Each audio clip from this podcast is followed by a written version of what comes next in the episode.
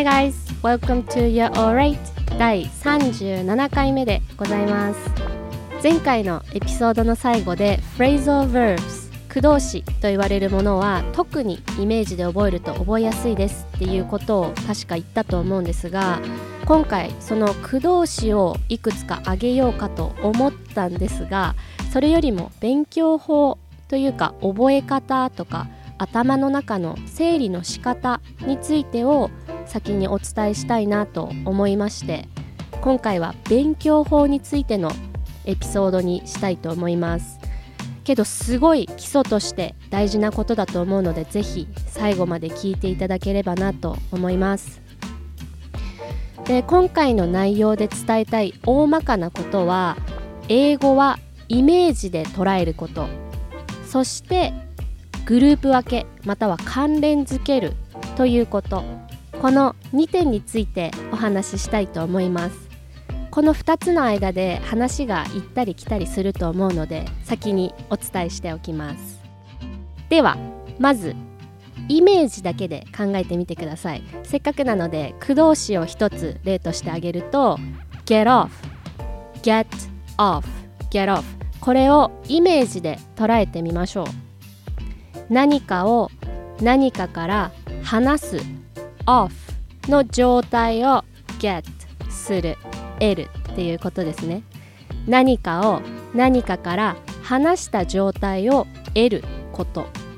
が get off いろんなシチュエーションが考えられますよね。例えば get off work get off work は仕事が終わるとか仕事から帰るというふうに言う時に使われる言い方。仕事から離れる状態になるということですね。で get off the train get off the train だと電車を降りる。つまり電車から離れた状態になるということですね。であとは誰かと喧嘩中に腕をつかまれたりして相手に話してと言いたい時に get off of me. Get off of me. まあ get off の後に of という単語が入ってるんですけど get off of me. という表現がこういうシチュエーションで使われたりするんですがつまり私から離れた状態になってっていうことですよね。でこうやって日本語訳にすると何かを終えるとか降りるとか話すとか離れるみたいにいっぱいあるんですけどイメージで掴んでおくとこの役を一つ一つ覚えておく必要はないですよね。だから日本語訳だけで考えるとそのシチュエーションに応じて言葉が変わるので訳で覚えようとすると数が多くなっちゃってその方が大変なんですよね。なのでもっとシンプルに考えていいんです。だけど基礎が大事なんです。多分物事をざっくり捉えられる人は、まあ、割と得意なんじゃないかなと思います。えっとイメージの話から若干それますが前のどのエピソードか忘れちゃったんですけど何かの物事をまず一回すごく引いたところから見て大きな区別をつけるんです。例えばこれは A なのかそれとも B なのかそれとも C なのか。っていう感じで考えられるグループ分けをざっくり考えます。ちょっとすごく漠然とした話になっちゃってるんですけど後で例を挙げるのでちょっとそこまで訳が分からなくてもぜひ聞いてください。今 ABC って言いましたけどそれは善悪とか黒白だったり黒白だけではなくってもグレーとか黄色緑青とかできるだけいろんな可能性を網羅できるようにでも最小限にグループ分けをするんですね。でそこからどんどん詰めていく。例えば A という大きなグループがあるとしてその中でさらにまた中くらいのグループ123で分かれていってでまたさらに A という大きなグループの中の1の中にあいうっていう小さなグループに分かれていったりしてっていう感じでグループの中にグループがどんどん増えていくイメージです。でこれは今一つの大きな A というグループの中で起こっていたことなんですけどその A というグループとはまた別の B という大きなグループもあってその中にも123という小さなグループがあってでまたさらに B の1の中にもいくつかのグループがあったりしてっていう感じで図式化もしくはリスト化します。何か勉強してノートにまとめたりする時にこの考え方ができると頭の中がすっきりしやすいんじゃないかなと思うんですけど、まあ、例えば参考書みたいなのとかなんかいろいろ知識とか情報をまとめてくれている本を見るとこう organize整理されてますよね。でそれを自分の頭の中でできるようになると、まあ、すっきりするに決まってますよね。これはもう癖づけるしかないです。例えば何か単語を覚える時。じゃあたった今言った organize という単語を覚えようとする時単語と訳だけを覚えようとすると関連づくものとかがなさすぎてそれを単体で覚えるしかないので他にもいろんなことが頭の中にあるのにそれを単体で覚えておかなくてはいけない。さらにそういう単体のものが他にもいっぱいあるってなるとやっぱ忘れていっちゃうんですよね。こういろんな思い出とか記憶も匂いとか場所とかいろんな要素が結びついて経験として覚えておくじゃないですか。勉強する時もそうで何かと結びつけていくのが大事なんですよね。歌とかリズム語呂とかで覚えるのはよくありますよね。私は根拠があるものとか事実って言ったらいいんですかね。こう知識とか経験に結びつけていく方が自分には合ってるので、まあ、さっきも言ったように物事を極力シンプルにしてそこにいろんな情報とか、まあ、単語とかを結びつけていきます。物事を極力シンプルにと言ったんですけど私は大体の単語とかフレーズをイメージとか絵とか映像で覚えてます。Organize って聞くと物とか環境がすっきりしている感じのイメージが思い浮かびます。でそういう絵とか映像とかがもうこの単語に結びついてるんですよね。でそれをまあ私なりに言葉に起こすと今言ったように物とか環境がすっきりしている状態にすること。っていう感じの説明になるんですよね。でこれがコアな organize のイメージです。これを日本語訳にすると実は結構いっぱいあって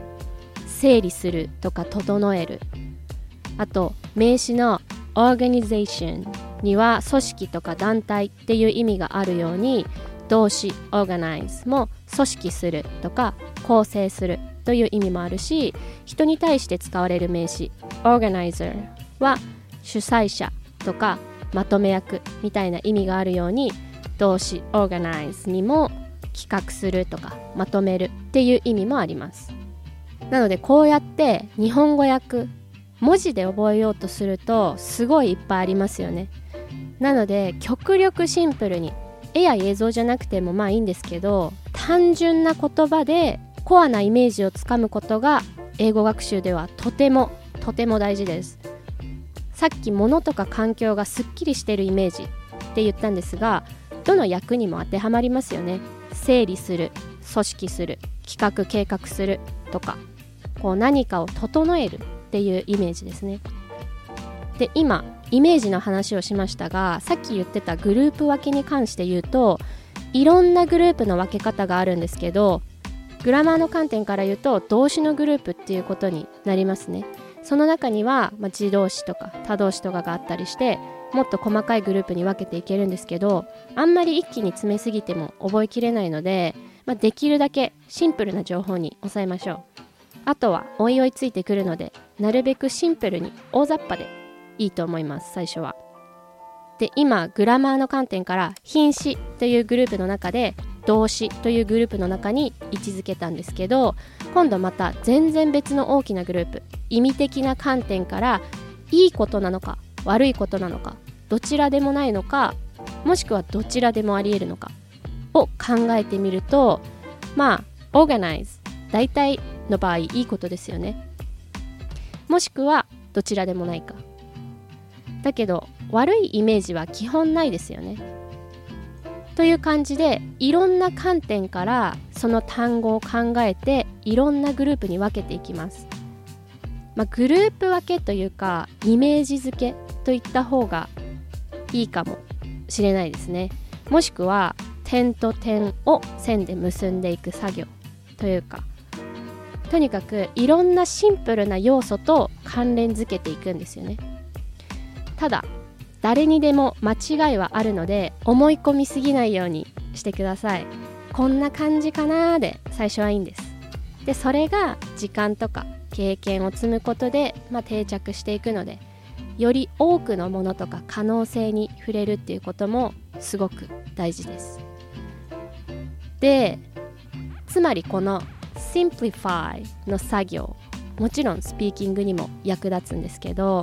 エピソードとして Simplify というタイトルのものを前に出してるんですけどその中で物事をできるだけシンプルに捉えるようにしてくださいというようなお話をしたと思うんですが、まあ、それはここにつながります。というかここがベースになるのかな。まず基礎固めをしなければいけないんですけどっていうのはグループ分けする時のグループの種類とか分け方とかそもそもの単語のイメージとかコアな意味を知っていないと関連づけていくにしてもどこにつながっていくかが定まらないので例えばグラマーの観点から動詞名詞形容詞とか品詞の種類を把握してないとスピーキングまたはライティングの時にその単語使えませんよね。でさらにさっきの organize で言うと動詞のグループの中に入っているんですけど過去形で言いたい時どういう変化の仕方をするのかっていうのも知ってなくてはいけないですよね。でこれも動詞っていうグループの中でさらにグループ分けできそうですよね。organize の場合は organize, organized, organized と ed がつくだけで、まあ、規則的に変化するので分かりやすいんですけどイレギュラーな変化の仕方をする動詞もありますよね。でそうやって不規則に変化する動詞の中でも変化の仕方が共通している単語もあったりしてグループ分けできそうですよね。例えば走るっていう意味の動詞 run だったら run, ran, run っていう感じで過去形だけが仲間外れになるような変化の仕方をします。来るっていう意味の動詞 come も同じように come, came, come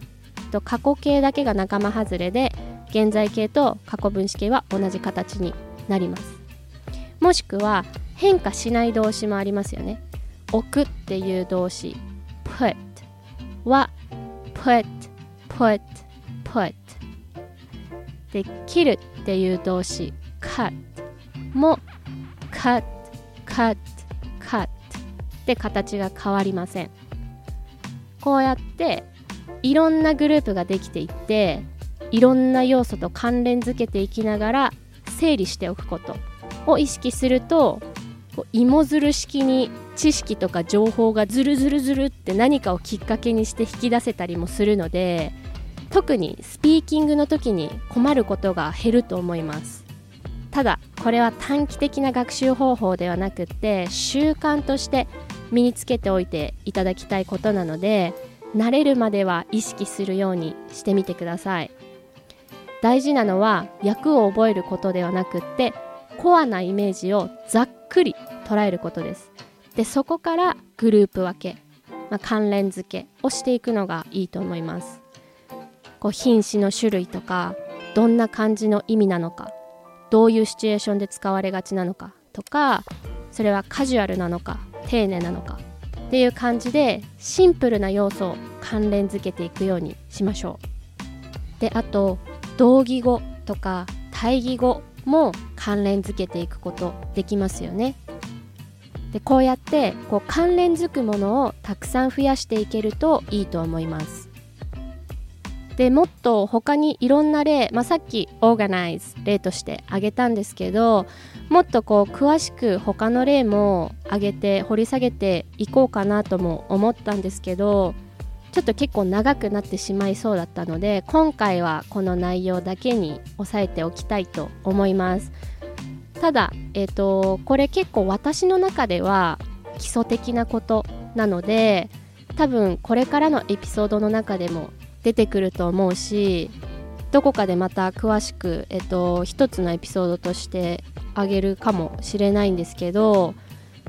まあ、そうじゃなくてもちょこちょこ、えーと、出てくる話だと思うのでここで一旦まあ一回 Simplify っていうエピソードの中で似たようなこと話してると思うんですけど、まあ、今回は一応単語の勉強っていうことに特化した感じの内容にしてみました。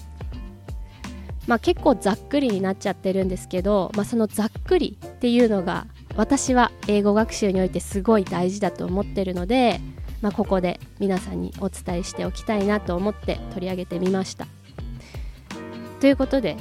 えーと、今回勉強法っていう感じだったので、まあ、具体的なフレーズとか単語があるわけではなかったんですけど、えーと参考にしていただけたらなと思います。ということで今回以上でございます Simplify ぜひ頭の中に入れておいてください物事をシンプルにざっくり。でできればイメージで捉える。これを、えーと、ぜひ習慣として癖づけるようにしてみてください。ということで今回もありがとうございました。また1週間後でございます。Have a good one.